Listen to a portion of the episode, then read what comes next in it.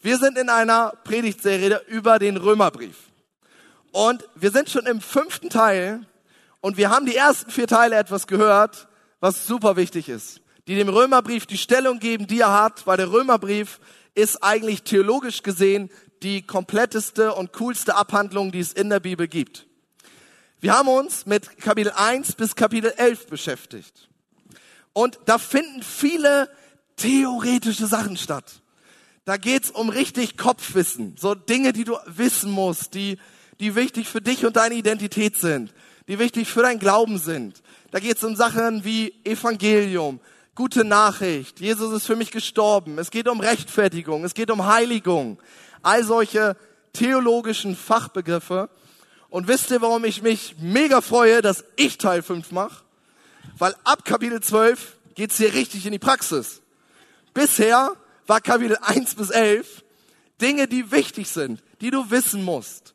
Dinge, die absolut dein Fundament sein sollen. Theologische Wahrheiten und das Fundament, Dinge, ohne die du nicht kannst, die du schon wissen musst. Und ab Kapitel 12 dreht sich der ganze Römerbrief.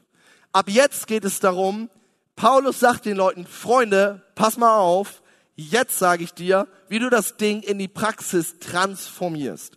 Wie kriegst du die PS auf die Straße? Wie machst du das? Wie setzt du das um? Wie sieht dein Leben aus? Wie ist deine Lebensgestaltung? All sowas. Und ich sag dir direkt am Anfang, worum es in dieser Predigt und in den ersten zwei Versen des Römerbriefs geht. Ist gut, oder? Also pass auf. Worum es geht ist, Paulus sagt den Christen in Rom, ihr sollt euer Leben ganz, nicht halb, ganz für Gott einsetzen. Ihr sollt euer Leben für Gott einsetzen. Wie wir merken, löst das pure Begeisterung aus. Und deswegen müssen wir darüber sprechen. Weil ganz Gott hingeben, wenn du länger Christ bist, dann hast du diesen Satz gehört. Du kennst das. Wir haben das gerade eben gesungen. Ich gebe dir alles hin, nicht die Hälfte. Das singen wir, das machen wir, darüber reden wir. Die Bibel ist voll davon. Wenn du länger Christ bist, du kennst das. Und das ist genau das, was Paulus weiß. In der Praxis doch so schwer. Alles hingeben, nichts für mich behalten, weg von dem Lebenssteuer, Gott darf ran. Das ist nicht so einfach in der Praxis. Und das ist auch nicht einmal erledigt und für die nächsten 30 Jahre eingetütet. Weißt du, manchmal braucht man ja andere Menschen, damit man checkt, was bei einem selbst los ist. Kennst du das? So, ich hatte ich hatte ein Gespräch und ich, wisst ihr Leute, ich liebe meine Arbeit. Ne, ich bin ja hier Jugendleiter und ich liebe das, weil junge Leute, die haben einfach Power und die haben einfach Bock. So, das macht einfach grundsätzlich, die haben einfach Bock. Die haben auch Bock auf Gottes Wort, die haben Bock, die sind Feuer, die haben Energie. Da macht, wenn du mit Leuten umgeben bist, die Bock haben, da macht das selbst Spaß, Goldfische kaufen zu gehen. Wenn du Leute hast, die Bock haben, dann macht das Leben Spaß. So, und von denen habe ich ganz viele. Leute, die Bock haben. Und dann habe ich ein Gespräch geführt. Dieses Gespräch, ich wusste schon, was mich erwartet. Weil das würde so ungefähr unsere sechste Runde werden. So, das sechste Mal, dass wir über dasselbe Thema sprechen. Er ist gerade dabei, erwachsen zu werden. Er hat gerade sein Abitur beendet und er hat richtig Bock. Er hat einen Plan, er ist leidenschaftlich, er träumt, er plant, er macht und er setzt vieles, vielleicht sogar alles, was er hat, auf eine Karte. Die Selbstständigkeit. Er investiert in ein Business, das er aufbauen möchte. Und jetzt wollte er mit mir darüber reden. Und er wollte von mir wissen, was denkt Gott darüber? Und wir hatten schon fünfmal darüber gesprochen. Wir hatten vor sechs oder vor fünf Monaten das erste Mal darüber gesprochen. Wir hatten vor drei Monaten darüber gesprochen. In den letzten anderthalb Monaten haben wir wahrscheinlich noch mal dreimal darüber gesprochen. Und das Thema hat ihn nicht losgelassen. Und berechtigt, weil er ist absolut, er, ist, er brennt richtig dafür. Er hat einen Plan und mir wurde relativ schnell klar, er wird von diesem Plan auch nicht so richtig abrücken. Und das hat mich an mich erinnert. Ich habe ich habe mit ihm gequatscht und ähm, wir haben ein cooles Gespräch geführt und ich habe mich in ihm gesehen. So genauso wie, wie ich Dinge angehe. Ich weiß noch damals, Also, wenn du mich nicht kennst, das, was wir hier gerade machen und so, darauf hatte ich eigentlich gar keinen Bock. Also ich wollte nicht Kirche machen, ich wollte nicht Theologie machen und ich wollte auch nicht Pastor werden. Das war nicht im Repertoire vorgesehen. Eigentlich wollte ich Medizin studieren und Arzt werden. Und ich hatte mir alles so schön ausgemalt. Liana und ich hatten geplant und wir hatten alle möglichen Studienorte rausgesucht und geguckt, wo kriege ich die meisten Prozente, um zugelassen zu werden. Und du hast ja einen hohen NC da drin und wir hatten schon geplant und wenn es in Deutschland nicht passt, dann geht's nach Wien, weil in Österreich ist das ganze NC frei, da musst du nur einen Test machen und wenn du den bestehst, dann bist du drin. Und das Ganze ging eigentlich über zweieinhalb Jahre. Ich habe alle, Mann, ich habe sogar Blogs gelesen von Medizinstudenten, alter Schwede. Weißt du, wo ich einfach nur darüber gelesen habe, was sie da machen, weil ich einfach on fire war. Ich hatte einfach Bock. So, ich hatte alles fertig. So, alles war geplant. Und ich bin dann mit meinem Plan zu Gott gerannt und habe genau dasselbe gemacht. Ich habe gesagt, Gott, ich habe einen Plan und es wäre cool, wenn du den segnen könntest. Und ich habe mich in ihm gesehen, weil er eigentlich kam er, er hat das nicht so gesagt, aber eigentlich war es ein bisschen dasselbe Anliegen. Eigentlich war es so ein bisschen so, ich habe einen Plan, ich will ein Business, ich will das machen und ich will, dass Gott das segnet. Und ich habe ihm natürlich gesagt, ich finde da jetzt nichts per se dran, wo ich sagen würde, das ist Sünde, du darfst das nicht, Gott verbietet. Absolut nicht. Aber manchmal sind es ja so die ganz kleinen, feinen Nuancen, die einen großen Unterschied machen. Weil es ist doch ein großer Unterschied, ob ich zu Gott komme und sage, Gott, ich habe einen Plan. Und ich würde hart feiern, wenn du den segnen würdest. Oder ich gehe zu Gott und frage, sag mal, was ist eigentlich dein Plan? Für mein Leben. Ein feiner Unterschied, aber eigentlich ein großer Unterschied. Und genau darum geht es im Römerbrief. Genau darum geht es bei Paulus. Paulus sagt, alles sollt ihr Gott hingeben. Und bevor er damit anfängt, gibt er ihnen den Grund dafür. Und da steigen wir ein. Römer 12, 1, die ersten fünf Wörter sind so wichtig. Alles, worüber wir reden, musst du mit diesen fünf Worten anschauen. Du musst alles durch diese Brille sehen. Weil er erklärt ihn und er gibt ihnen den Grund direkt am Anfang. Und das ist so wichtig. In fünf Worten. Weil Gott so barmherzig ist. Weil Gott so barmherzig ist, sollt ihr euer Leben hingeben. Nicht, weil irgendwer das sagt oder weil das vielleicht eine gute Idee war, sondern weil Gott mit dir barmherzig umgeht weil er gnädig mit dir umgeht, weil er gnädig mit dir ist. Deswegen. Das, was danach kommt, ist die Antwort darauf, dass Gott gnädig ist. Pass auf, ich habe einen herausfordernden Gedanken für dich. Rein hypothetisch, wenn Gott in diesem Moment aufhören würde, für dich da zu sein, wenn er aufhören würde, dich zu segnen, wenn er aufhören würde, deine Gebete zu hören, wenn er aufhören würde, für dich da zu sein, Freunde, die eigentliche Wahrheit ist, ob wir das manchmal greifen können oder nicht, die eigentliche Wahrheit ist, das, was Gott bereits getan hat, ist genug, dass wir unser Leben hingeben.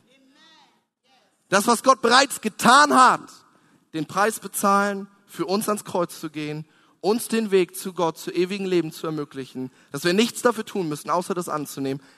Allein das ist schon genug. Und daran Erinnert Paulus die Leute. Sagt, Leute, wacht auf, weil Gott so barmherzig ist. Deswegen sollt ihr das tun. Und dann macht er weiter. Das, worüber wir gerade gesprochen haben. Deswegen, weil Gott barmherzig ist, fordere ich euch auf, liebe Brüder, euch mit eurem ganzen Leben für Gott einzusetzen. Mit eurem ganzen Leben. Wünsche, Pläne, To-Do-Listen, die seit zweieinhalb Jahren bestehen und von denen ich nachts träume, inklusive.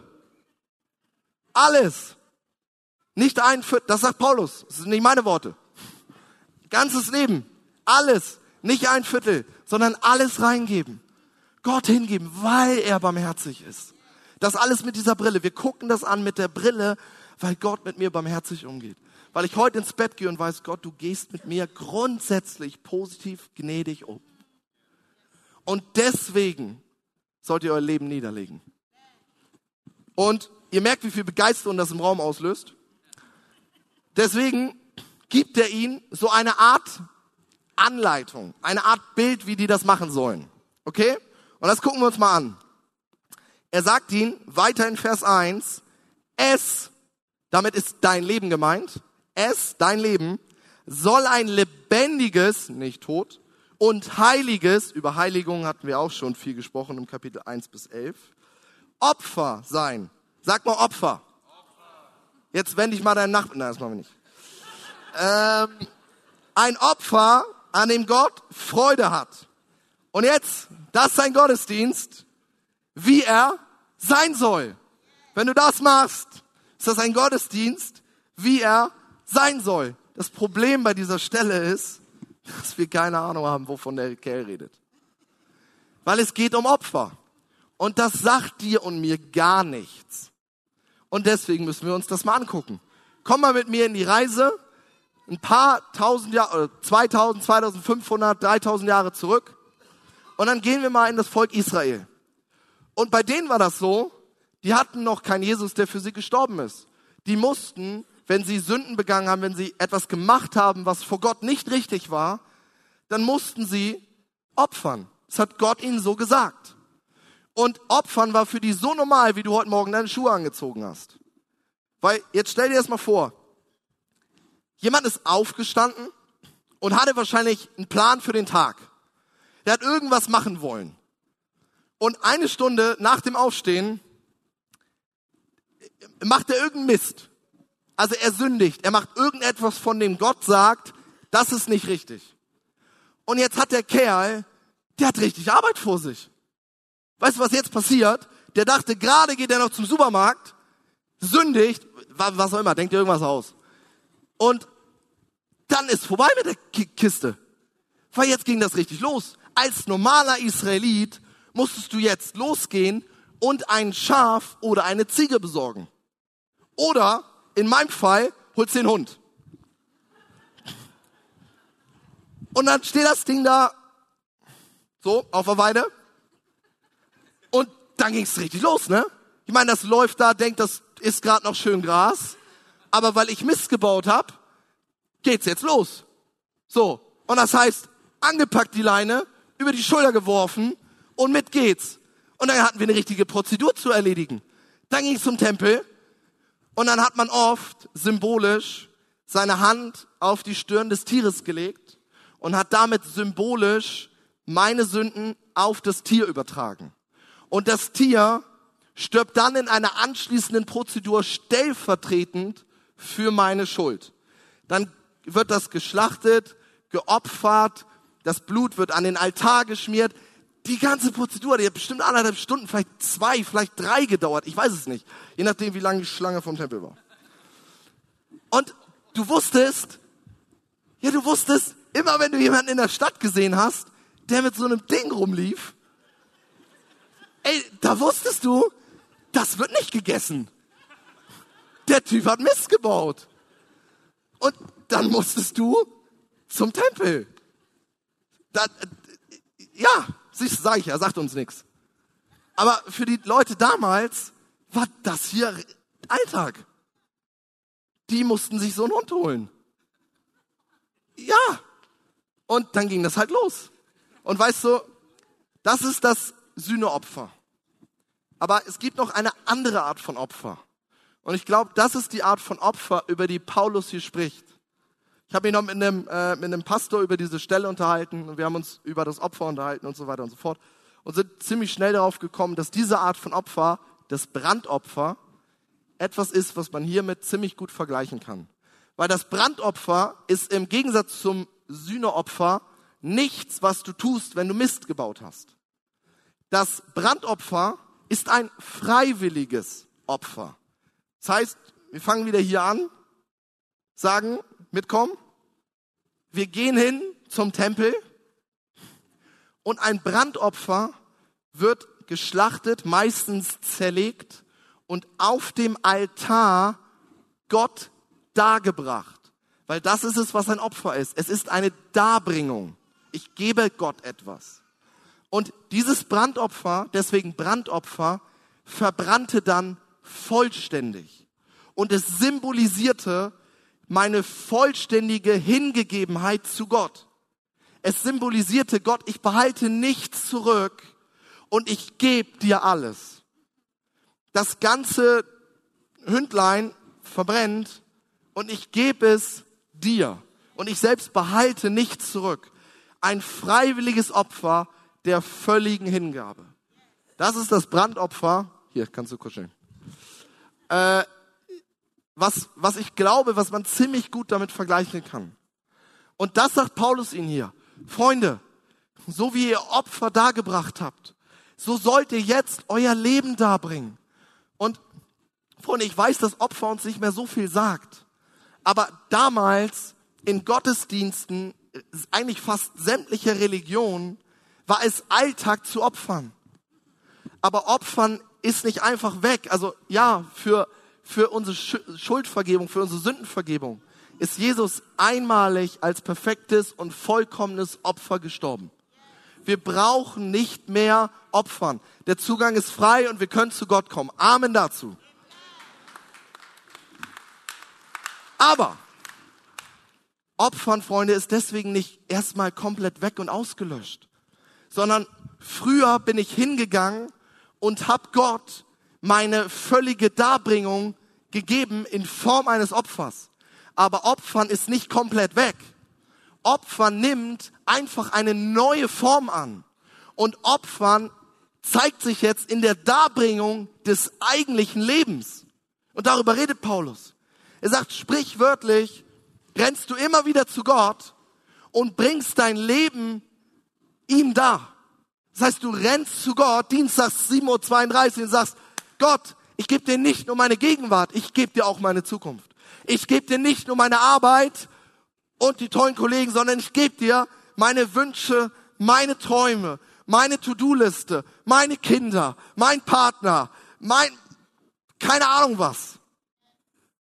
Opfern ist nicht einfach nur verschwunden. Opfer nimmt eine neue Form an. Gottesdienst ist nicht einfach, dass du jetzt zum Hörer des Wortes wirst. Dass du einfach auf einem roten Bezugsstuhl sitzt und mir zuhörst, sondern dein Gottesdienst, steht ja hier, das ist ein Gottesdienst, wie er sein soll. Dein Gottesdienst ist nicht nur hinhören und verarbeiten, sondern Opfern ist aus dem Gottesdienst nicht vollkommen weg. Es nimmt einfach eine neue Form an. In der Darbringung des eigentlichen Lebens. Und darüber redet Paulus. Sagt, Leute, weil Gott so barmherzig ist, sollt ihr euer Leben Gott darbringen. Und das ist ein immer wieder stattfindender Leitungswechsel.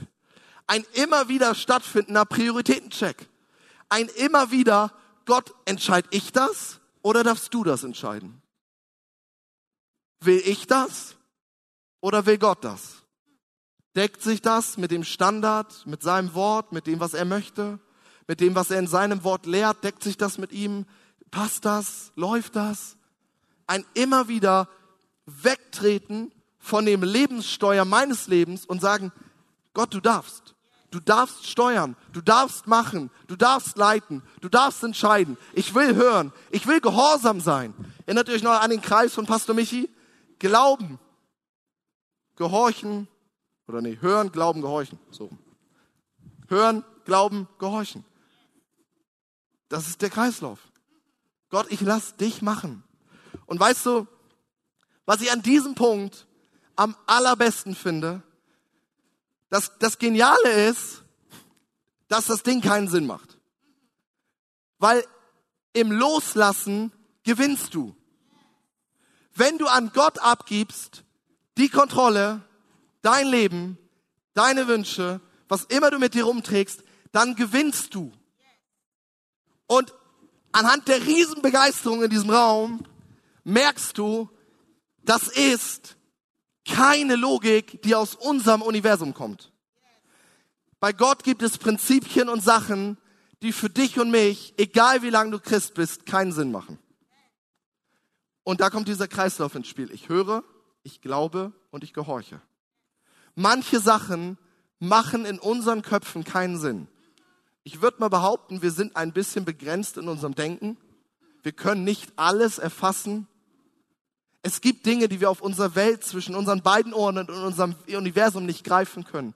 Und eine Sache, wo ich festgestellt habe, die gehört dazu, ist, wenn du an Gott abgibst, gewinnst du.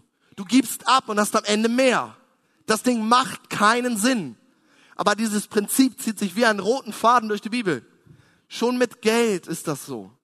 Warum redet Jesus immer über Geld? Weil er weiß, ihr seid Menschen. Wenn ich euer Geld habe, habe ich euer Herz. Menschen. Mich inklusive. Ne? Lana und ich hatten das irgendwie vor ein paar Monaten so. Da ging es dann um den Zehnten und irgendwie, weiß ich auch nicht genau, wir haben einen Job gewechselt und dann ähm, kam ein bisschen mehr Geld rein. Und dann ging es darum, äh, Schatz, wir müssen unseren Zehnten äh, anpassen. Und ich saß im Wohnzimmer und, was? Sorry, habt ihr nicht gehört, war gerade Flugzeug, was? Das ist nicht in unserem Naturell. Es gibt Dinge, die zwischen unseren zwei Ohren nicht funktionieren, weil wir einfach Menschen sind. Und es gibt manche Logiken, das, die sind direkt aus dem Himmel. Straight out of heaven. So, das ist so, die machen bei uns keinen Sinn. Und eine Sache davon ist loslassen und am Ende mehr haben, wenn du an der richtigen Stelle loslässt, nämlich bei Gott. Du lässt bei ihm los und hast am Ende mehr. Der Zehnte. Wir glauben daran, dass 90 Prozent und Gott besser ist als 100 Prozent ohne Gott. Mathematisch nicht zu erklären. Aber frag auch mal ein paar Leute, die, die da, wo du von denen du weißt, die machen das vielleicht treu. Ich glaube, die können dir Stories erzählen. Laiana und ich können dir Stories erzählen über finanzielle Versorgung. Das ist der absolute Wahnsinn. So, wir sagen immer, unser Konto macht sowieso nie Sinn. Also ohne Witz, das macht, also ganz oft macht das keinen Sinn. Und wir machen einfach und haben uns immer entschieden, wir leben einfach trotzdem, wir fahren einfach so in Urlaub und das passt dann halt. Aber im Loslassen gewinnst du. Da waren wir stehen geblieben. Das ist, Leute, das ist Königreich-Mentalität. Das kommt nicht, das, das hat nichts mit, das hat nichts mit weltlich, das, das checken wir nicht. Weißt du, und weißt du, wo das Problem ist? Wenn ich tief glaube, dass Gott es nicht besser kann, dann werde ich auch nicht loslassen. Und andersrum genauso. Wenn ich tief im Innern daran glaube, dass Gott es besser kann, dann wäre ich blöd, wenn ich ihn nicht anlassen würde. Wenn du weißt, jemand anders kann dein Geld vermehren, wenn du jemanden kennst, der deine Firma zwei, drei, vier, fünfmal expandieren kann und besser machen kann, du wärst klug, wenn du ihn an Steuer lassen würdest. Und genauso ist das mit unserem Leben. Ich glaube daran, dass wenn du Gott an Steuer lässt, dass du an Orte kommst, wo du vorher gedacht hättest, die würde ich nie erreichen. Ich glaube, dass du Potenzial entfalten wirst, wo du vorher dacht, wusstest, das ist gar nicht da. Du wirst Dinge erleben, von denen du vorher dachtest, dass sie unmöglich sind, weil jemand anders am Steuer sitzt mit einem neuen Kurs und der mit dir Dinge erleben wird, die du dir nicht vorstellen kannst. Das ist Königreich-Mentalität. Lässt, lässt du Gott an Steuer, wirst du göttliche Dinge erleben. Wenn du Gott an Steuer lässt, dann nimmt dein Ding ganz anders Fahrt auf. Und das ist das, was Jesus in Matthäus sagt. Wer sein Leben in mir verliert, der wird's gewinnen. Genau dasselbe Prinzip. Du verlierst etwas und du gewinnst. Das ist genau das, was Jesus sagt. Du verlierst dein Leben bei mir und ich komme an Steuer und ich rock das Ding durch die Decke. Ich sag nicht, dass dein Leben immer smooth und immer perfekt und immer toll und immer gut und immer perfekt sein wird. Das sage ich nicht. Aber ich sage, dass am Ende deines Lebens, und jetzt pass auf, weißt du, wenn Gott dich erdacht hat, selbst die Haare auf deinem Haupt sind gezählt, sagt die Bibel.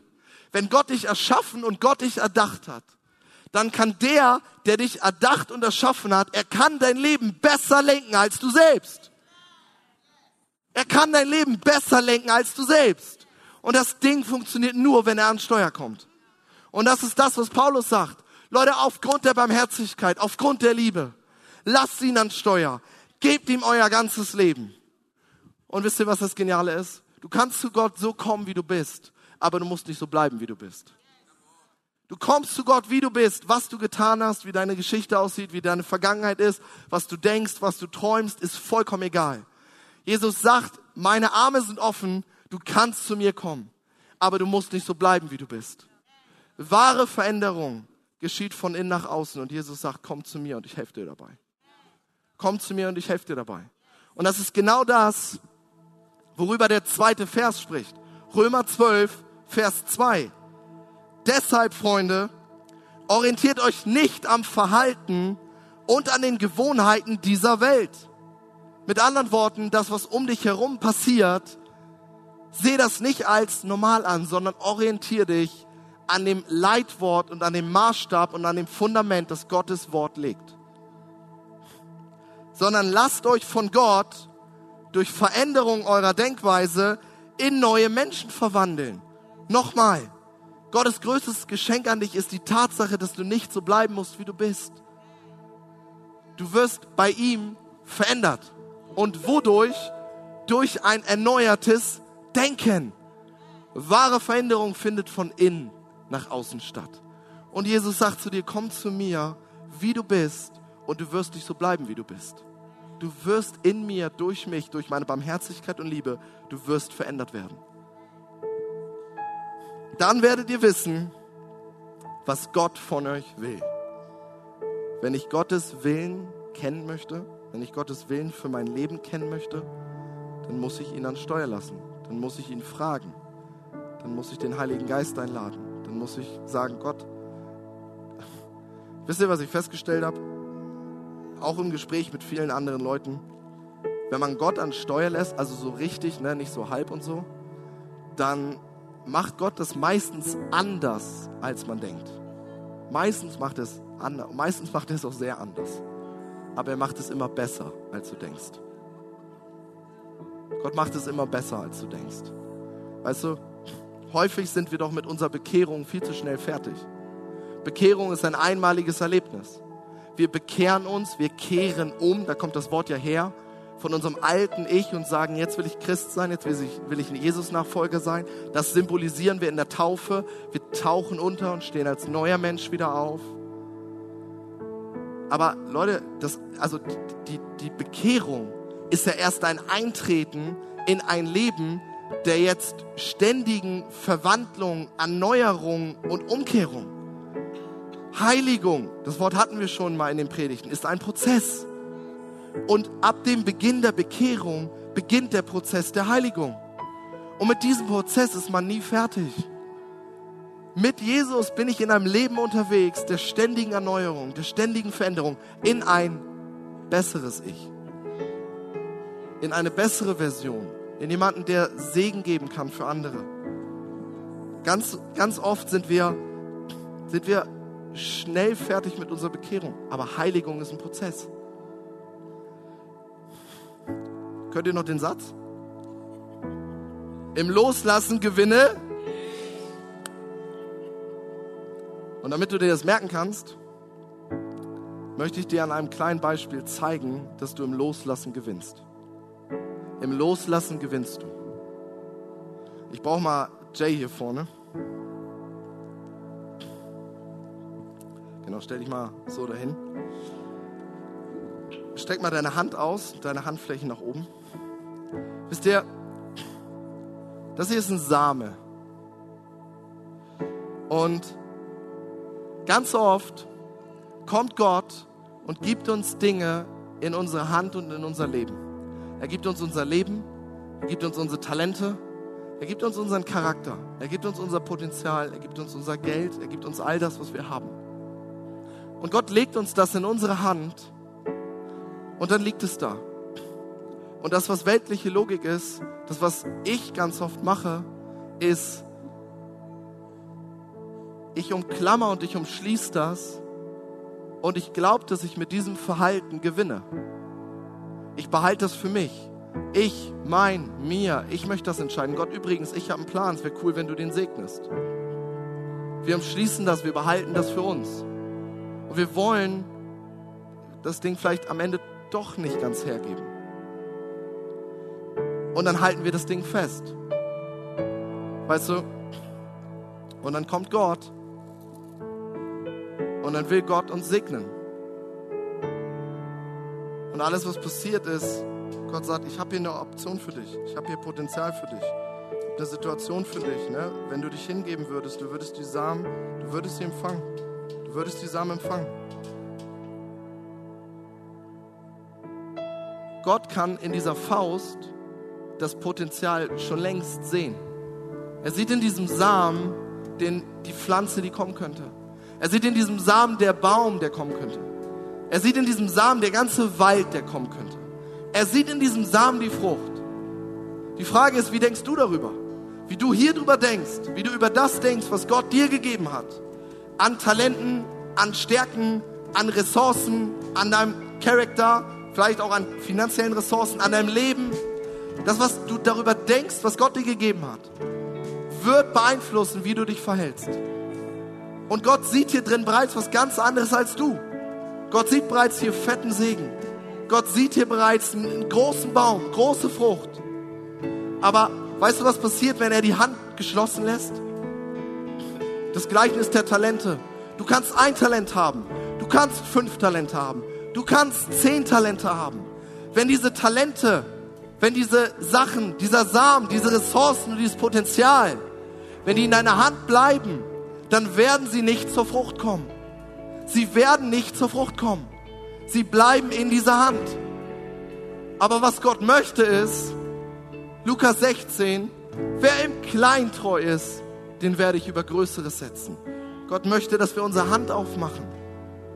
Und er möchte, dass wir loslassen und der Samen in die Erde kommt. Und weißt du, was das absolut Geniale ist? Wenn du loslässt, bist du fähig, neu zu empfangen. Und dann empfängst du und dann lässt du los. Und dann empfängst du und dann lässt du los. Und dann empfängst du und dann gibst du weiter. Und dann empfängst du und dann gibst du weiter. Das Prinzip des Loslassens. Du empfängst und gibst weiter. Und weil du weitergibst, bist du fähig, neu zu empfangen. Und weißt du, was das absolut Geniale ist? Gott ist Gott. Der hat einen ganz größeren Container. Und wenn Gott kommt, dann brauchst du manchmal auch zwei Hände. Und dann geht das Spiel nochmal von vorne los. Und dann empfängst du und dann gibst du weiter. Und dann empfängst du und dann gibst du weiter. Und dann empfängst du und dann gibst du weiter. Und du empfängst und gibst weiter. Und du empfängst und gibst weiter.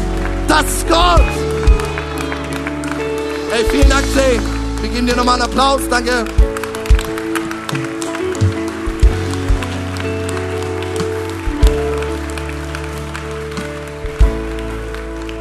Das ist das Prinzip des Loslassens. Im Loslassen gewinnen. Du gewinnst, wenn du loslässt. Das ist ein göttliches Prinzip. Freunde, dieses Prinzip, ich bin absolut ehrlich mit dir, das stammt nicht von mir. Weißt du, was ein richtig guter Lebensrat ist? Weißt du, was ein richtig guter Tipp ist, den ich bekommen habe und seitdem versuche zu beherzigen? Alter, sei der dümmste Mensch im Raum. Wenn du dich mit Leuten umgibst, die schlauer sind als du, die weiser sind als du, die Gott mehr lieben als du, die theologisch besser sind, die, die, die besser sind auf allen Ebenen als du, kannst du nur gewinnen. Und Leute, die besser, die weiter, die älter und die Gott mehr lieben als ich, die haben mir das gezeigt. Und ich dachte, das ist so wahr. Das ist so wahr.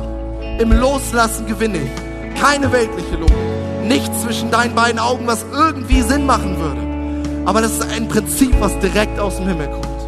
Im Loslassen gewinnst du. Und das ist das, was Paulus sagt. Lass dein Leben los als ein lebendiges Opfer. Und du hast keine Ahnung, was Gott damit machen kann. Du hast keine Ahnung, was Gott an Potenzial mit dir noch vorhat. Die Tatsache, dass du noch auf der Erde bist, sagt mir, dass er noch nicht fertig ist mit dir. Er hat was vor mit dir und im Loslassen gewinnst du. Weißt du, das Ding ist der Grund, warum du das Gefühl hast, dass das Leben von manchen Leuten förmlich aufblüht. Weil manche Leute dieses, dieses Prinzip verstanden haben. Ich empfange von Gott und ich bin nicht Endverbraucher meiner Gaben. Ich bin nicht Endverbraucher meiner Ressourcen. Ich bin nicht Endverbraucher von dem Segen, den ich bekommen habe, sondern ich gebe weiter und ich bin ein Segen und ich möchte Reich Gottes bauen und sein Wille zuerst und mein Leben und mein Gottesdienst soll nicht mir, sondern soll ihm gefallen. Das ist das, was Paulus sagt. Komm, Freunde, lasst uns aufstehen. Wir wollen gleich in den Lobpreis starten. Und ich möchte dir einen kurzen Moment geben.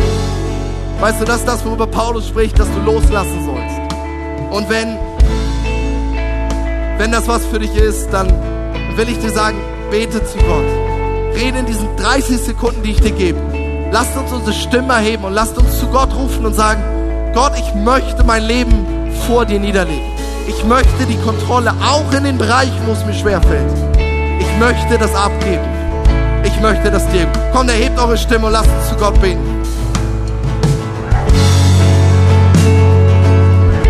Wenn du hier bist und Jesus vielleicht gar nicht kennst, du dich selbst nicht als Christ bezeichnen würdest, weißt du, nach jedem Gottesdienst, immer und immer wieder, geben wir die Möglichkeit, dass du diesen Jesus und den Gott, über den wir singen und den wir verkündigen, dass du zu, zu ihm kommst und dass du ihm genau das, dass du ihm dein Leben übergibst. Und dass du sagst, von heute an möchte nicht mehr ich als allererste Instanz bestimmen, sondern ich möchte, Jesus, dass du Herr und Retter meines Lebens wirst. Und wenn du das tust, dann bist du Nachfolger Jesu, dann bist du Christ.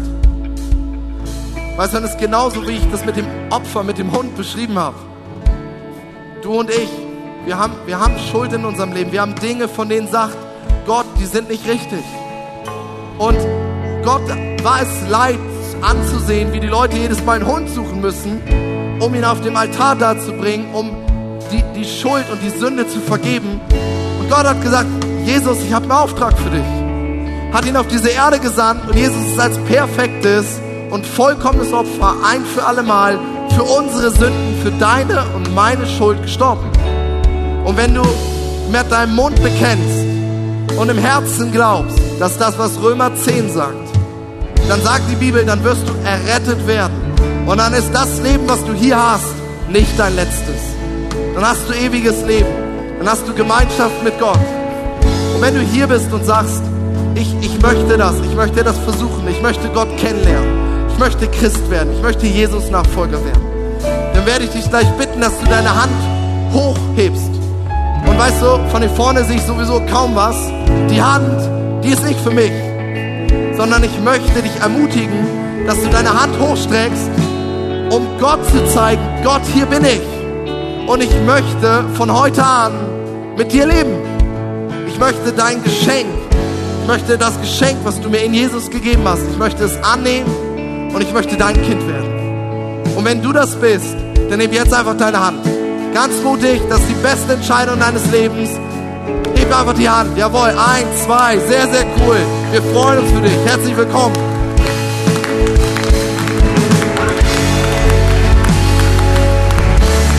Und dann lasst uns, lasst uns alle als eine Familie mitbeten. Und wenn du dich gerade gemeldet hast, dann ist das Gebet für dich. Sprich es leise mit, sprich es laut mit, wie auch immer du möchtest. Vater Jesus, ich danke dir für deine Gnade. Ich danke dir für dein Opfer in Jesus. Ich danke dir dafür, dass du meine Schuld verzeihst. Und von heute an möchte ich dir als dem Herrn meines Lebens nachfolgen. Heiliger Geist, hilf mir, ein Leben zu leben, was Gott gefällt. Im Namen Jesu. Amen.